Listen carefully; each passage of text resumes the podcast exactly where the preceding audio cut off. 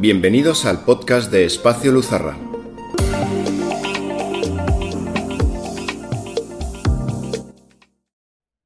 En el siglo II antes de Cristo, en la ciudad de Siracusa, Sicilia, en un día cualquiera en el que aparentemente no pasaba nada, de repente sale un hombre de los baños públicos completamente desnudo y gritando a todo pulmón, ¡Eureka! ¡Eureka! Con el tiempo se supo que aquel hombre no estaba loco. Se trataba de un genio llamado Arquímedes, y acababa de descubrir un principio de la física que hoy en día lleva su propio nombre, el principio de Arquímedes. Dos mil años después, en la ciudad de París, en un día cualquiera en el que aparentemente no pasaba nada, de repente sale un hombre de su despacho gritando a todo pulmón, ¡Lo tengo! ¡Lo tengo! Y acto seguido se desmayó. Aquel hombre era un joven inspirado llamado Champollion y acababa de descubrir un hallazgo muy significativo para la historia de la humanidad. Hasta ese momento, todos los grafitis, las imágenes grabadas en los templos egipcios, permanecían como un testimonio mudo de nuestros antepasados. Y Champollion tenía la llave. Había descifrado la piedra de Rosetta.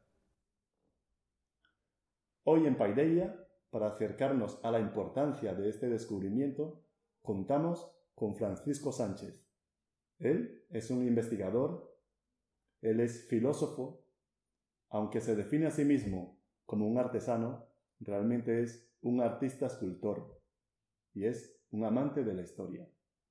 Hoy, de su mano, vamos a acercarnos a la piedra de Rosetta. Muchas gracias y bienvenidos.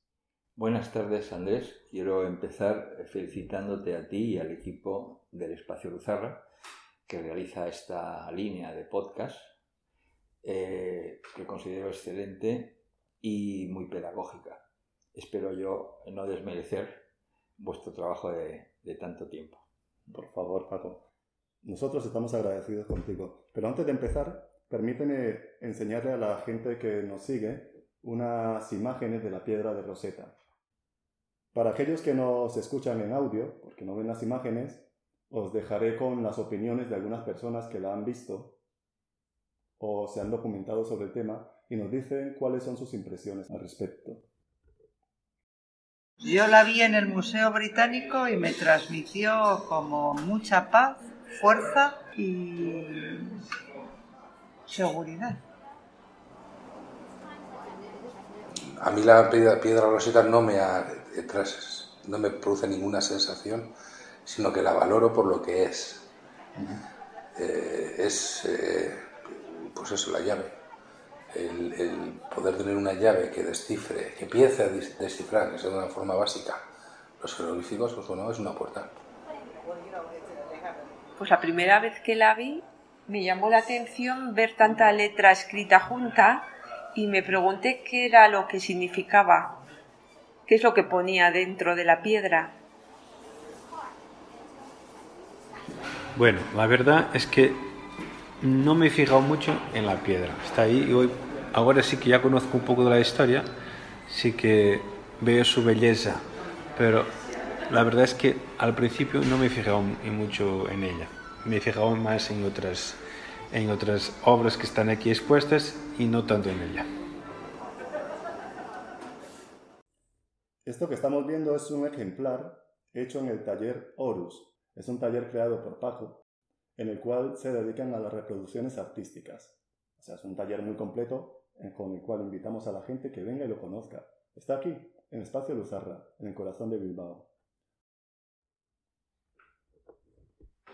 Paco, antes de entrar en los templos egipcios, antes de meternos de lleno en ellos, explícanos antes qué es el taller Horus, cómo ha empezado y a qué se dedica. Bueno, subjetivamente el taller Horus es una vocación, pero es una vocación eh, descubierta en, un momento determinado de, mi vida. en realidad es una historia, es una historia objetivamente hablando porque es reproducir el arte, reproducir el arte en general y el arte antiguo especialmente. Entonces esa idea, bueno, ya Roma ya, los romanos ya reproducían el arte griego, muchas veces se han conservado porque eh, ellos las, eh, las, reprodujeron o las copiaron. Depende, ahí se depende un poco de la, del estado técnico, ¿no? De qué posibilidades ofrece la técnica conocida. A veces se copian eh, directamente, otras veces se reproducen. Y para eso hace falta pues, ciertos materiales como las, las, siliconas o, o, los elastómeros para, para hacer moldes. En, en, el, en, el, tiempo más cercano era una idea de Napoleón, ¿eh? una idea revolucionaria, que era acercar el arte al pueblo. Y entonces, como decía él, eh, tener en cuenta, les decía a los suyos, que los museos del pueblo son los mercados.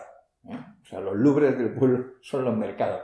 O sea, que el pueblo no viene a, no, no, no, va a venir al museo, hay que, hay que llevárselo, hay que llevárselo, acercárselo.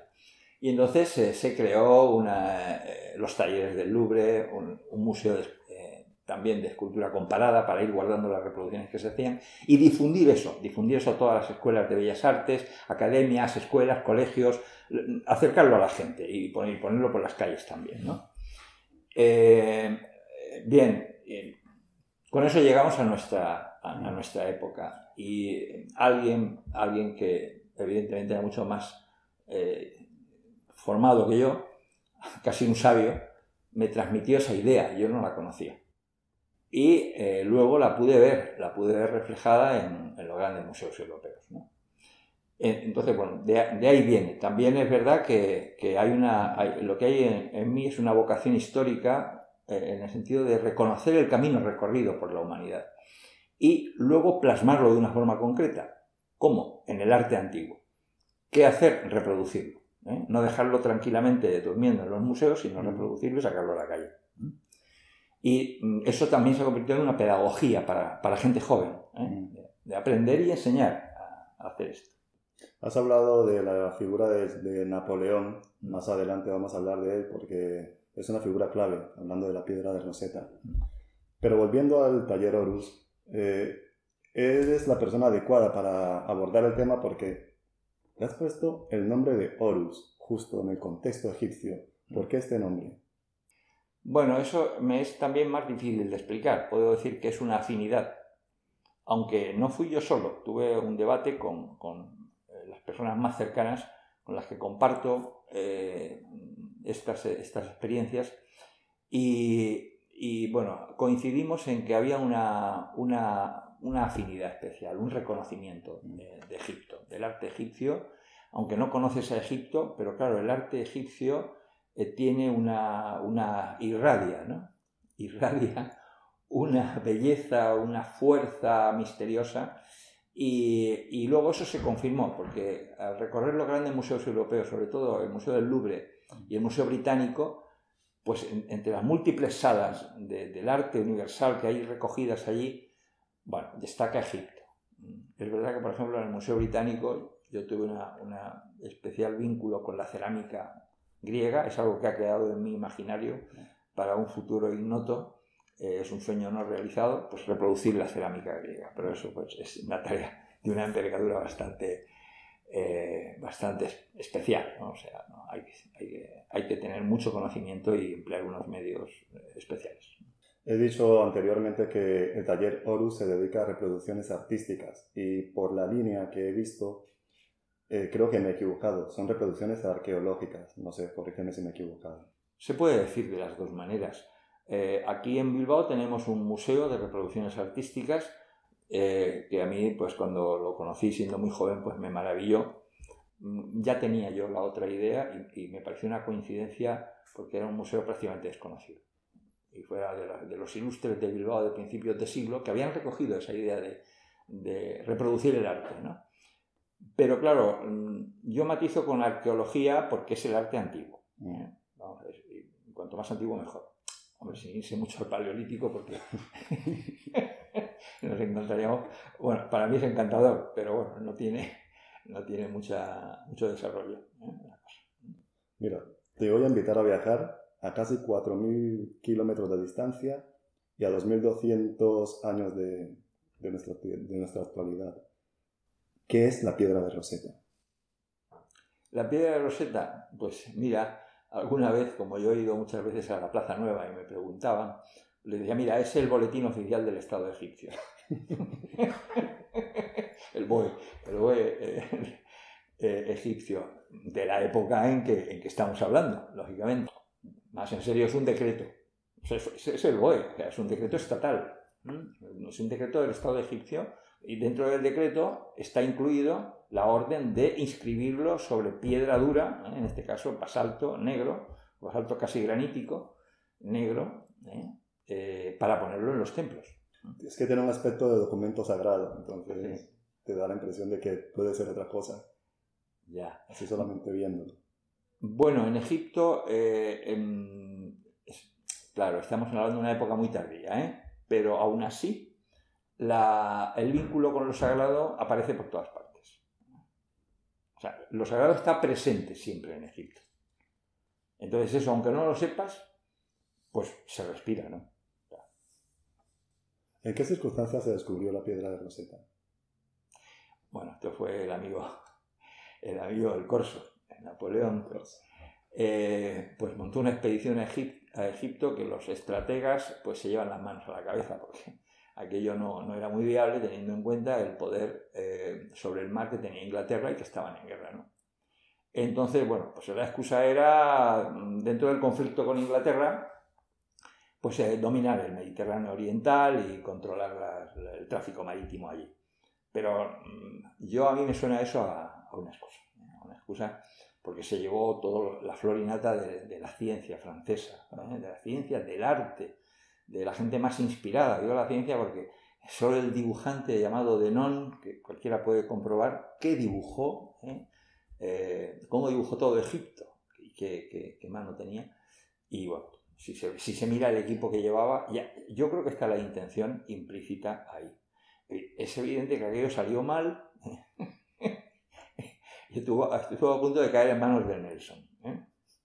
De tan mal que salió la cosa. Sí, fíjate, de hecho, preparando la entrevista, me llamó mucho la atención esta parte en la que Napoleón, en teoría, se estaba preparando para ir contra Inglaterra, pero luego se hace acompañar de sabios, de eruditos, de gente estudiosa, y eso ya tiene una, intención no bélica.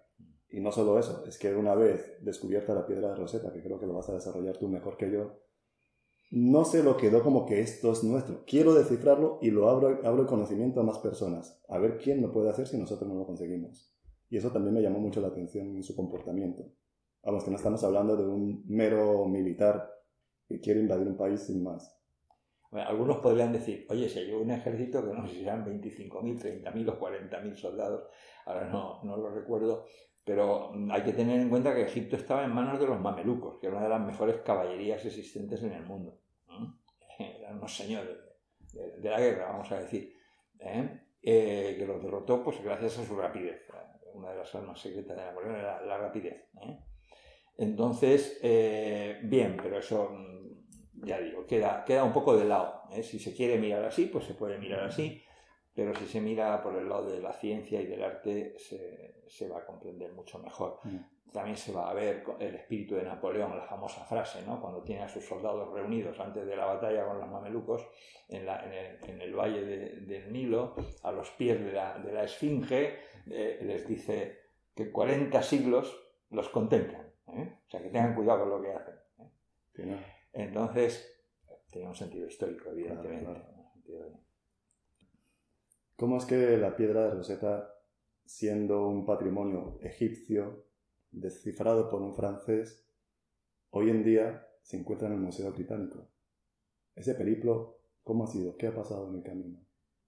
Bueno, eh, antes has dicho que, o sea, que se nota que cuando él descubre esta piedra, eh, parece ser que, que, que, tú has notado que quiere que lo conozca el mundo.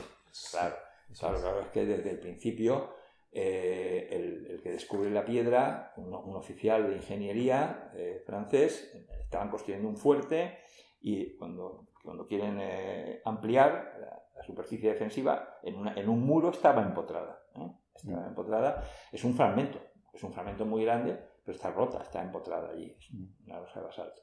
Entonces lo- él se da cuenta ya, cuando ve que tiene tres textos y reconoce el griego clásico, pero un hombre culto, reconoce el griego clásico, se da cuenta que aquello tiene que tener mucha importancia. Avisa inmediatamente, bueno, y, empiezan a hacer copias. Empiezan a hacer copias inmediatamente, le, meten tinta, la utilizan como de plancha de imprenta, le meten tinta y le van, poniendo pliegos de papel eh, encima hasta que salen copias buenas, bien hechas, para repartirlas, mandarlas a Francia, a los, los estudiosos franceses y repartirlas por distintas eh, universidades europeas. Y esto va a continuar después, eso de hacerle copias, claro, en papel, para mandarle a, a todo el mundo. Eh, Había un interés ya generalizado Claro. en conocer eso. Y no, eh, eh, no había en ese sentido eh, mezquindad, es decir, esto es mío, me lo quedo yo, sino no, no, se quería compartir. Había una idea de la ilustración, lógico. Claro. ¿eh? Napoleón es el, es el héroe de la revolución, ¿eh? De- de la- es el sumum de la ilustración y tienen esta idea ¿eh? de compartir y, y descifrar y conocer. ¿eh? Entonces, me has dicho, perdón, que cómo es que va a parar a manos inglesas. Bueno, pues ya, lo, lo he insinuado antes, pierden, es, la guerra está perdida y uno- en, uno- en el tratado de capitulación, uno de los capítulos de la, perdón, de la capitulación, valga la redundancia, es la entrega al, al- al Estado británico de la piedra de Rosetta y otros muchos objetos, eh, pero especialmente la piedra de Rosetta. O sea, había un interés eh, del Estado eh, británico, del Reino Unido, por ese objeto. Y entonces se lo, se lo- como piedra de guerra, se lo apropian. Napoleón se ha marchado. Napoleón ya mm, Sí. tiene, tiene, que, tiene que hacer en Francia, tiene que seguir con todos los asuntos. Se ha marchado en un barco y ya digo, casi cae en manos de Nelson. Lo que pasa es que algunos lo consideran un milagro, es decir, que se hacía el invisible, porque pasó delante de los anteojos de Nelson y no lo vieron. Eh, Tenemos aquí una imagen de la piedra de Rosetta. La podemos ver. ¿Qué pone en la inscripción? ¿Qué dice? Bueno, ese decreto eh, del Estado es un decreto eh, de homenaje y de reconocimiento a un, eh, a un faraón. En este caso es un faraón tolemaico, es decir, descendiente de Alejandro y de su gran amigo Ptolomeo, eh, que han creado una dinastía en, Egipto. Es Ptolomeo V, concretamente. Creo que eh, era Ptolomeo, Ptolomeo V el, ilustre. eh, dicho en castellano, su, alias. Y eh, es un homenaje a su, a su buen gobierno, vamos a decir, en términos, para que nos entendamos nosotros mm, a qué se referían ellos. Bueno, se referían fundamentalmente al vínculo con los dioses. Eso, eso en Egipto a nosotros eso nos cuesta mucho de entender. Eh, al trato a los templos. Los templos en Egipto eran más importantes que la seguridad social, que la bolsa, que la banca, y que era lo más importante. ¿eh? Y luego también es verdad que hay cosas ya más reconocibles, como por ejemplo que en el, en el reinado anterior había habido un conflicto en el sur, o sea, en el Alto Egipto, una rebelión, y había habido una- un conflicto grave, había, había habido prisioneros condenados y tal. Entonces, hay una amnistía, una amnistía de liberación de, de toda esa gente. Y luego hay otra cosa que también hoy día sería entendible, que es una rebaja, una rebaja generalizada de impuestos, pero especialmente a las provincias o los nomos, como decían eh, los griegos, eh, más afectados por, por, una, por los problemas económicos. Rebaja de impuestos. Eh, alivia la vida de la gente, es un, es un gobierno pues, eh, eh, compasivo, vamos a decir, tolerante. Y bueno, y eso es lo que, lo que se expresa en la piedra de Rosetta. Todas las virtudes de ese, de ese rey. Y de su, y de su gobierno. Antes de descifrar los jeroglíficos de la piedra de Rosetta, se creía que todo aquello era escritura ideográfica. ¿Qué significa el término ideográfico? Lo dice la palabra ideas, pero mm, bueno, lo dice la palabra que trata de entenderlo.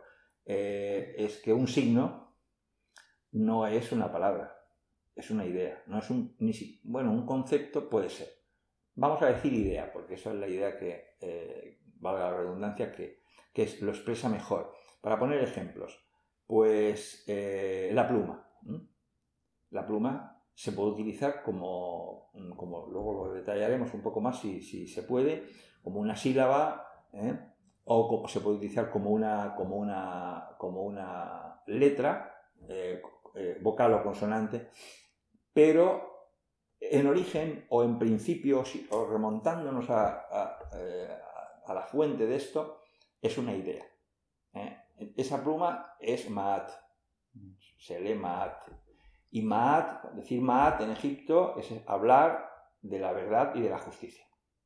Y es uno de los conceptos más importantes del Estado, de la cultura egipcia, la ley. Ma'at, verdad, justicia es la ley. ¿Mm? Bueno, eso es un ejemplo. Si quieres puedo poner algo más conocido quizá es la llave de la vida, el Ankh. El Ankh significa vida, eh, vivir. ¿eh? Es una idea. ¿eh? Es una idea. eso lo llevan la mayor parte de los dioses, si no todos, en la mano, siempre. Y entonces, eso luego lo va a copiar el cristianismo, porque va a tener un vínculo con Egipto en, su origen, como las llaves de la puerta del cielo, las llaves de San Pedro. Le va a dar pues otra imagen, una imagen más, más figurativa de llave. ¿Eh? Pero claro, esa llave de la vida es espiritual. Es un concepto espiritual, es una idea celeste, eh, el Ankh. porque no es la vida biológica, es la vida espiritual, es la vida de la conciencia, es la vida del alma escuchándote la explicación, se me antoja compleja la gramática egipcia. ¿Puede serlo? Claro, que la gramática, lo que es la gramática es otra cosa. Estamos hablando que, ¿por qué se, habla de ideografía? Eh, pues por eso, porque eh, de base eh, esas, esas imágenes son ideas. He dicho el Ankh, si queréis, pues puedo mencionar la columna, la columna llamada de Osiris, que se llama Yed, pues es otra idea. El escarabajo, el famoso escarabajo, Kepler, eh, es otra idea, y así, ¿no? Pero ahora si vamos a la gramática, pues no, la gramática es un lenguaje. Entonces no solamente son ideas o conceptos, sino que también lo que tenemos son, son, palabras, son sílabas y son letras que, que son fonemas, o sea, que expresan una pronunciación o una fonética. Y entonces eso, eso ya es... no es que sea más complicado, en realidad lo más difícil es comprender las ideas. Pero bueno, eso nuestra cultura no le da demasiada importancia. Nosotros queremos la traducción literal de las cosas, que dice aquí, mismo si no lo entendemos. ¿eh? Sabemos que, por ejemplo, hay a veces estadísticas muy preocupantes sobre los estudiantes españoles, que hay una proporción muy alta de falta de comprensión lectora. O sea, no se le da eh, la importancia de vida a nivel personal, pero sí que eh, las autoridades académicas a veces se preocupan porque hay que tratar de comprender lo que se lee. Pero lo más importante es la comprensión, lo más importante son las ideas, pero luego está la, literatura, el, elemento literal, la gramática, como tú has dicho. Bueno, pues eso, es, sobre eso sobre lo que trabajó Champollion. Eh, Champollion, claro, lo dije en la introducción. el descifrador, ¿Solo ha habido uno o también ha habido otros descifradores? Bueno, eso es un término un poco ambiguo. Eh, desde hacía dos siglos, por lo menos antes, hay documentación de una especie de, de, atracción, de fascinación por la cultura egipcia. No muy fuerte porque era por parte de eruditos. Pues algún abate, algún eh, cura muy culto, algún conde por ahí un poco loco. O sea, hay esas cosas. Eso, eso va rodando en la historia y cuando llegamos a, la época de Napoleón, ya en la ilustración eso ya es evidente. Ya es evidente. Y entonces, eh, eh, eh, el, descifrador, hay una serie de nombres que no vienen a, cuento, pero el descifrador más significativo antes de Champollion se llama Thomas Young, porque es un científico, es el que descubre la teoría ondulatoria de la luz, muy conocido y él lo va, lo va a intentar, se va a preocupar. No era su, vamos a decir, su genio particular, pero lo va a intentar y se, se aproxima. ¿eh? Va a editar, eh, va a identificar como 200 palabras, pero no, no da con la clave de la gramática, lo que tú has preguntado. ¿Cómo? ¿Cómo se entiende? ¿Cómo se entiende esto? Sino que son palabras que él va identificando, porque va comparando textos de la piedra de Rosetta, de obeliscos, había toda una serie de, elementos que, al compararlos él los lo va identificando. Pero no da, no da con el asunto. Eso que has dicho al principio de lo tengo, ¿no? De, Champollion. Eso, va a ser, eso, va a ser, Champollion. Son casi coetáneos, ¿eh? porque Thomas Young tiene muy poca edad más que Champollion. Y los dos van a morir bastante jóvenes. No, de hecho, la pregunta iba al hilo de que en muchísimos casos ocurre que quien descubre, descubre sobre una base de otros que han hecho un gran trabajo y han dejado algo. Entonces, basándose en eso, descubres algo. Y parece que solamente es una sola persona la que ha hecho el trabajo, pero detrás hay una serie de, de investigadores que también han hecho lo suyo. No, no, evidentemente, claro, no, no. Eh, Champollion no parte de cero. Champollion, eh, cuando empieza a hacer estudios eh, egipcios, tiene 16 o 17 años. Lo que pasa es que yo no sé si llamarle genio, pero luego es un inspirado. O sea, es un inspirado, es, un alma egipcia. Para mí es un alma egipcia, evidentemente, que nace en Francia ¿eh? y, que tiene, eh, lleva el destino grabado. le pasa como Sliman, siendo niño dice, yo voy a descifrar esto. Como Sliman luego va a decir, voy a descubrir Troya. Cuando era un niño, se lo dice su padre y quedó, quedó escrito. Y lo hizo, ¿vale? Es decir, hay cosas que no son explicables por la, por la simple razón. Son hechos, están ahí. Uno de los tres idiomas de la piedra de Rosetta es el demótico, que erróneamente a veces podemos decir domótico, que no, lo suyo es demótico. ¿Qué es el demótico? Demótico es una palabra griega, como hieroglifos. ¿Eh? Hieroglifos significa escritura sagrada. Glifos es escritura en griego y hieros es sagrada, escritura sagrada. O sea que ya, ya, ya lleva ese nombre eh, en, en, genéricamente. El más antiguo, el que está arriba, el lenguaje, el, el, la escritura de arriba. El demótico es la lengua popular de demos, el pueblo. Mm. La lengua del pueblo es la que realmente utiliza el pueblo. Es una forma cursiva es una simplificación del hieroglifo. Eso también eh, eh, lo, obtuvo muy claro Champollion, que es una simplificación. Los signos jeroglíficos se, simplifican en un lenguaje intermedio, que aquí no está, que le van a llamar hieráticos. Y luego llegamos al, demótico y se ve, ¿eh? o se puede ver que es una simplificación, una forma, pues, una forma fácil de escribir y ya no tiene ideografía, ahí no hay ideografía porque ya se quitan las figuras, se quitan las imágenes, ¿eh? son signos. ¿En qué situación nos encontramos actualmente con respecto al conocimiento del Egipto antiguo? ¿En qué situación? Dando por hecho que tenemos ya una llave para descifrar muchas cosas, creo que podemos entender, tenemos tecnología para estudiar la antigüedad de, de las piedras y de las cosas, y encima tenemos la piedra de Rosetta. Entonces, no sé si estamos en una situación de decir, entendemos completamente de arriba abajo la historia del antiguo Egipto y la historia es esta, o todavía estamos un poco perdidos. Vamos a ver, mm, yo volvería a la gramática para que nos demos cuenta de un problema. Eh, cuando hemos hablado de la gramática, he dicho, bueno, quizá podemos aclararlo un poco más. Estamos hablando de una civilización, de una cultura que tiene miles de la cosa va más. Es decir, se creía que tenía mm, que el horizonte original estaba en el, en el tercer milenio, al principio del tercer milenio, con Menes Narmer. Pero eso ya ha retrocedido. ¿eh? Eh, ya decir que Egipto tiene 5.000 años de antigüedad es, quedarse muy corto. Estamos hablando de, de, miles, de más miles de años. Entonces, es la misma civilización, es la misma cultura, yo diría, espiritual. Eh, pero las cosas materialmente se van adaptando o van cambiando. Y eso ocurre con el lenguaje. Entonces, a la altura de la piedra de Rosetta, que es del siglo II antes de Cristo, si, si no me acuerdo, recuerdo mal, en el 197, está casi está especificado porque se ha traducido el, el calendario.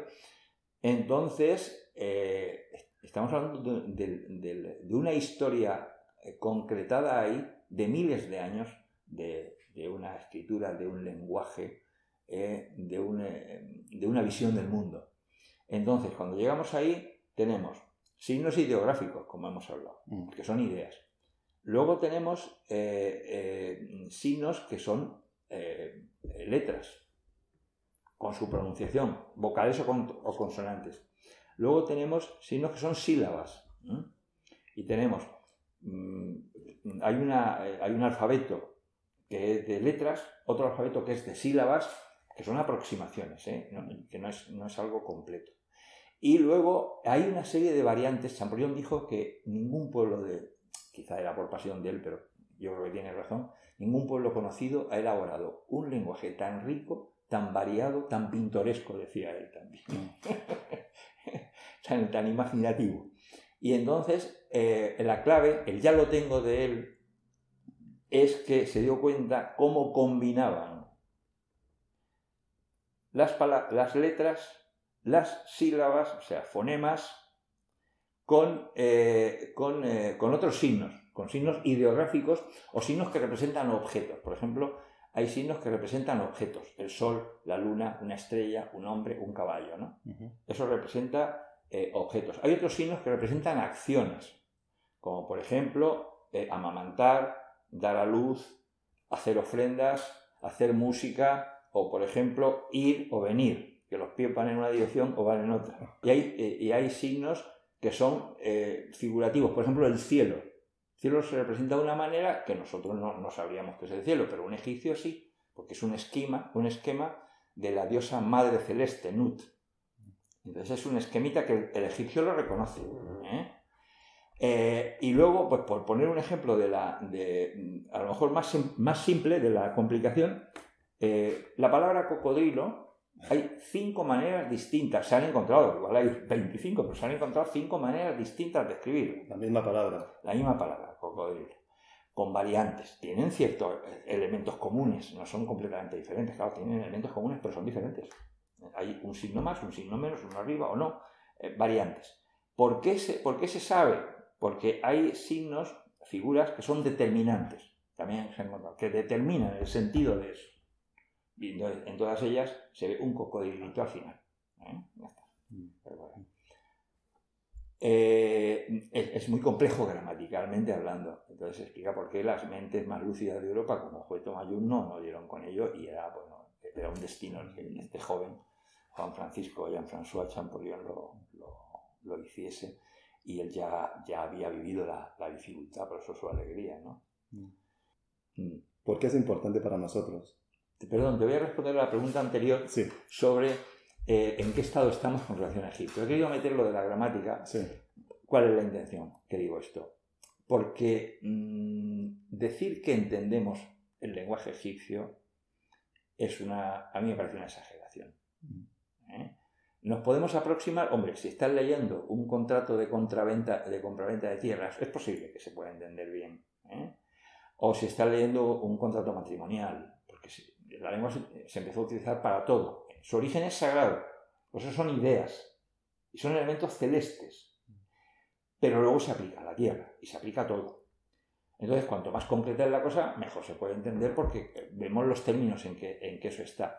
Pero entender el espíritu o el alma de ese lenguaje, en profundidad esas ideas, yo eh, me atrevo a decir eh, con, total precaución que, no, no, lo entendemos mucho. ¿eh? No, sé si tampoco nos preocupa, pero no, no lo entendemos mucho. Entonces, cuando me dices, ¿en qué estado estamos? Pues aunque podamos leer todo, yo quisiera saber qué es lo que se entiende. ¿Qué es lo que se entiende de todo eso que se ve? Es como si soy eh, no conozco química, sé castellano y me dan un tratado de química en castellano, pero no tengo ni idea. Y aparte no me aclaran los, los signos del, SO4H2 o H2O y no sé lo que es todo eso. Y entonces digo, HHO o, o SO, o sea, eh, como veo cuatro O's, pues pongo cuatro O's. o K2O, óxido de potasio, pongo cacao, el cacao, el cacao mental que yo me voy a hacer eh, leyendo cosas que no entiendo. Por ejemplo, puedo leer, otra cosa es entender. Eh, disculpa que me extienda un poco en esto, hace poco, hace un poco dos años se ha descubierto la mano de Irulegui, un gran descubrimiento, yo lo, doy por muy bueno, eh, por, por, la situación donde está, por la coyuntura, por todo eso, eso es, es auténtico. Y bueno, se ha podido identificar una, una palabra de euskera antiguo, ¿eh? sorioneco. ¿eh? Ah, se ha podido identificar, pero hay 40 signos y las otras tres líneas escritas en grafismos ibéricos no se han identificado y se pueden leer. ¿eh? O sea, se traducen los grafismos ibéricos, pero eso que aparece escrito ahí no se sabe lo que es. Pues con Egipto, aunque digan que vino Horus y habló con Hermes, eh, con Tot, cuidadito, a ver qué entendemos. ¿no? Entonces, te quiero dar una imagen, eh, o a nuestros oyentes. Eh, lo que tenemos de Egipto es un esqueleto, un inmenso esqueleto. Ni siquiera un cadáver. no, no, un esqueleto, o sea, los huesos. Y es verdad que estamos rellenando el, el esqueleto. Pero llegar a darle vida, llegar a ver el Egipto vivo, es muy difícil. Puede ser que el tardío, este de la piedra de Rosetta, este de los Ptolomeos, puede ser que nos acerquemos porque está la cultura griega ahí, pero ni aún así. Cuanto más nos remontamos hacia atrás, a lo imperio nuevo, imperio medio, imperio antiguo, nos vamos adentrando en un territorio completamente desconocido. ¿Qué tiene que ver Egipto con nosotros, como Occidente? Pues yo podría decir que todo, pero, pero, pero parece que nada. ¿eh? A ver, eh, voy a tratar de ser simple.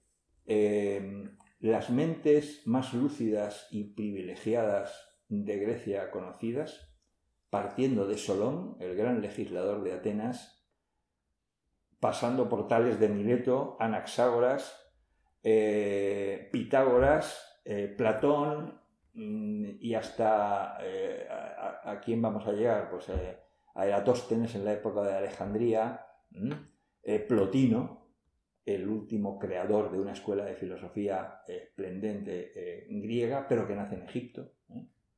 Pues todo esto está vinculado a Egipto. Ahora yo creo que, claro, no, no, no, es, no es, tema, pero está vinculado a Egipto. ¿eh? Mm, donde más claro se ve es en Platón, porque otros podrán decir, bueno, eso de que Pitágoras estuvo 20 años en Egipto no está demostrado. Bueno, tantas cosas no están demostradas, pero también es verdad que hace no mucho de pronto hubo una publicación diciendo que Pitágoras había plagiado su famoso teorema en Egipto, porque lo encontraron el teorema desarrollado en una pared. Entonces, bueno, si eso no es demostración, lo que pasa es que yo particularmente creo a los historiadores antiguos dentro de la sensatez. Por ejemplo, pues eh, un Diógenes Laercio, pues es un tío muy sensato contando cosas, porque él lo que hace es recoger todo lo que se dice, pero da, pistas de las cosas. Y él es el que nos habla de, cómo algunos de estos personajes, no, Pitágoras él dice estuvo 20 años en Egipto, Platón estuvo en Egipto, eso lo sabemos, ha quedado eh, registrado. Eh, y bueno, no, no, sería esa cuestión, simplemente las mentes más privilegiadas. ¿Qué quiere decir esto? Que aunque no veamos una relación directa entre Egipto y Grecia, porque son formas civilizatorias muy diferentes, veamos el arte, por ejemplo, las formas, las formas son diferentes, pero cuidado con el espíritu. Eh, eh, eso ya es un poco más difícil de ver, pero está, está. Y, está pues a través de las almas más más luminosas, más esclarecidas, mm. que son las que van a fecundar ¿eh? Eh, Grecia y luego todo Occidente. Por decir algo más, eh, a veces nos olvidamos de que Alejandría es Egipto. Sí, claro, es una creación de Alejandro. son griegos. Sí, pero es en Egipto. Y ahí, ahí se, se une lo que antes era a través de las mentes de los sabios, ahí se plasma la unión entre Egipto y Grecia. Y se genera una dinastía que va a durar 300 años, que son los Ptolomeos, del cual hemos hablado del Ptolomeo V, es el, protagonista de la piedra de Rosetta. ¿eh? Y luego en esa Alejandría, a pesar de que eh, viene Roma, eh, y luego viene el cristianismo, y luego el Islam, pues en esa Alejandría es donde se gesta la última gran escuela de filosofía de, de Occidente, que es el neoplatonismo.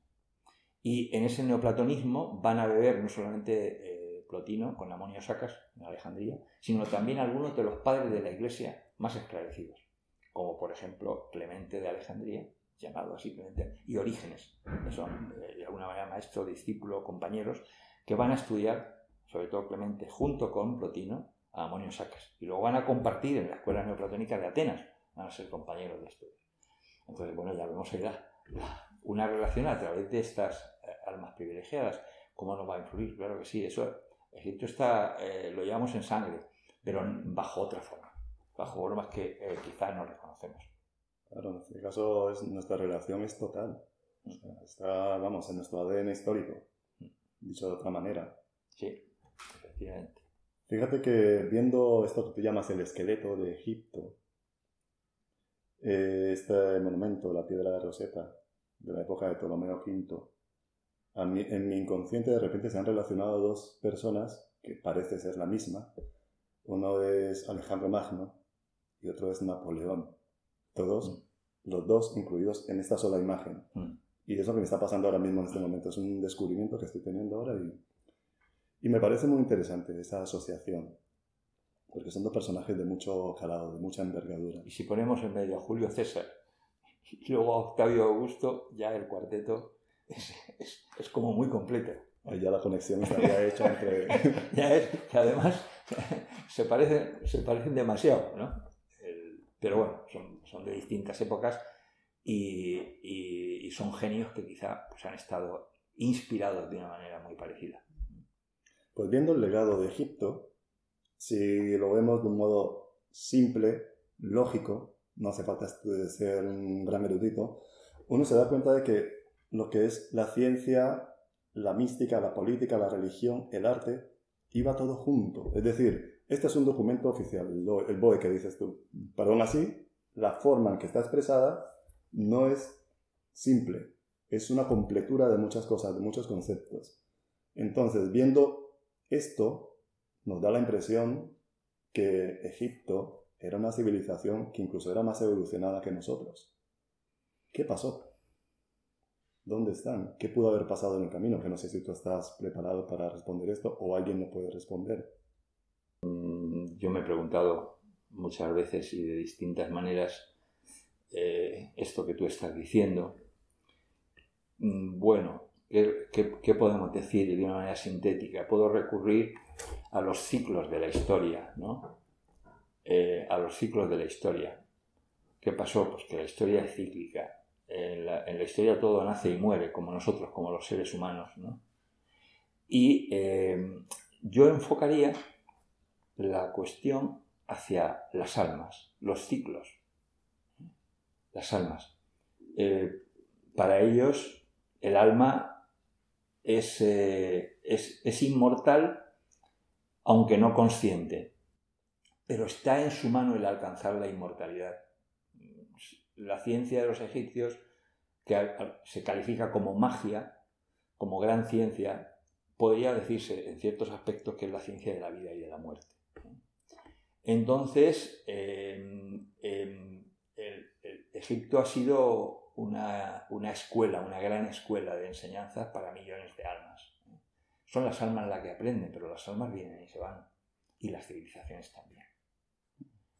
Entonces, es inevitable comparar. Si comparamos moralmente, pues estamos perdidos. Claro. Eh, la, la base fundamental de Egipto era la ley, era la justicia, era la verdad, era la moral. ¿eh? Sin mat no se entiende nada en Egipto, empezando por el Estado, el propio Estado. Eh, entonces, eh, claro, salimos perdiendo en ciertos aspectos. Pero si, si, viese- si, si entendimos un poquito los ciclos de la historia, los ciclos de la historia mm, tienen altos y tienen bajos, son ciclos, se sube y se baja, como el mar, se navega, ¿eh? la marea sube y baja. Y nosotros, eh, nosotros, nuestra civilización occidental es hija de Egipto, aunque ha estado fecundada por otras, mm, y Egipto mismo. Se han descubierto vínculos muy importantes entre el Egipto eh, muy antiguo, el imperio antiguo, eh, y, la, y la India, el Indostán, ¿eh? no solamente por símbolos comunes como la vaca o la cobra, ¿no? Mm. que son fundamentales en esa civilización. Eh, nosotros hemos, nosotros, eh, eh, eh, hemos heredado eso, pero yo creo que no, no somos conscientes como personas y tampoco como, como institución, como, como, como los estados occidentales. Pero existe la posibilidad, y esa es la gran jugada histórica, de remontar la corriente. ¿eh? O sea, por el mismo camino que hemos llegado desde Egipto hasta nosotros, por ese mismo camino, pero camino de almas, camino de conciencia, podemos remontar la corriente. Podemos entender de dónde venimos. Yo creo, fundamentalmente creo que un factor importantísimo es Platón. Mm. Platón es un personaje angular. ¿eh? porque lo esencial, el mundo de las ideas de él eh, está en Egipto por todas partes. Entonces, eh, es un genio que aprendió allí de los genios de, Egipto y lo ha transmitido de una manera dialéctica, lógica, racional, dentro de lo que, como decía Julián Marías, Platón de vez en cuando da un escándalo. eso que llaman mitos en él, que son imágenes, que crea imágenes eh, eh, a, la, manera egipcia, pero en versión griega occidental, como el mito de la caverna, esas cosas. Él crea imágenes de la realidad. Y eh, remontando, eh, remontando la, corriente histórica, podemos alcanzar eh, estados de conciencia muy superiores a lo que, a lo que es común en, nuestro mundo. Y no dejarnos atrapar por la ilusión de la forma, de la apariencia, inclusive del extravío histórico. Yo creo que nuestra cultura está, se ha perdido en la historia. Pero quizá esa sea la clave de que busque de que busque eh, su sentido y su camino y de dónde vengo y eso nos pueda servir para pensar a dónde vamos. Yo te agradezco mucho que, que invitas a Platón a esta mesa. Ya hemos invitado a Alejandro, a Julio César y a una ristra, una playa de personajes potentes y ahora hasta Platón.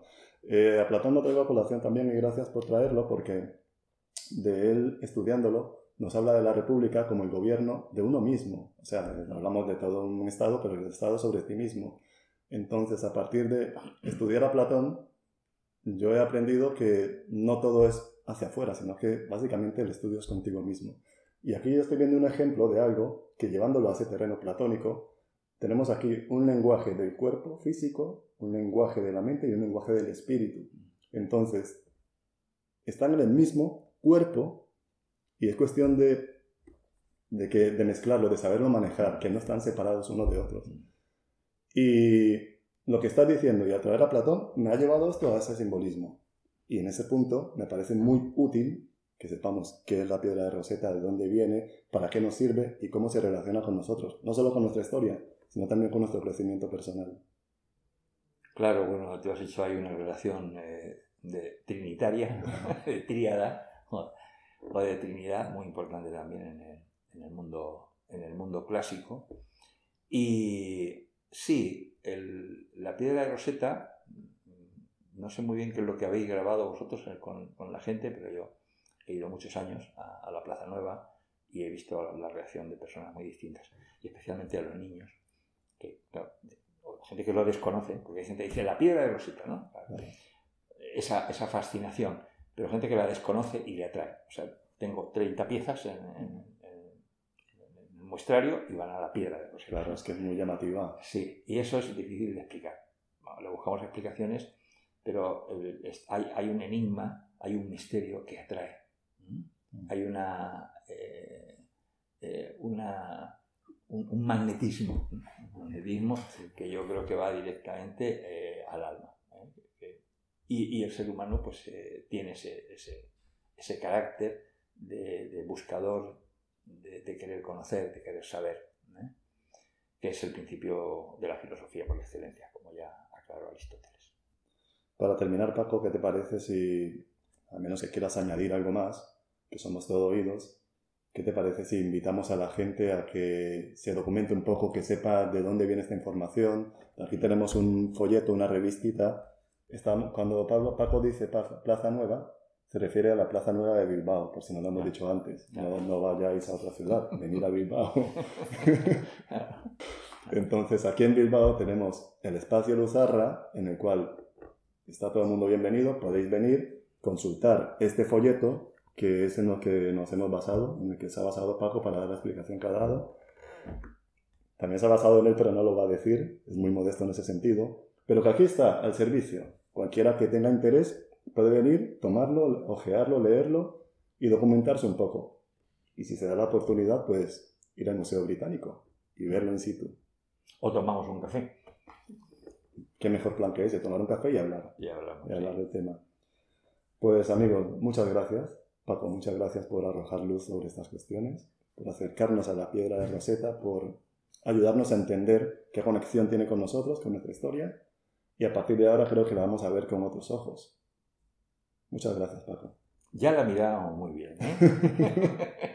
no, además que es llamativa y es bonita. Bueno, sí, es verdad. Tiene, es muy guapa. muy buena cara. Y a vosotros, amigos, pues muchas gracias por estar, gracias por estar con nosotros.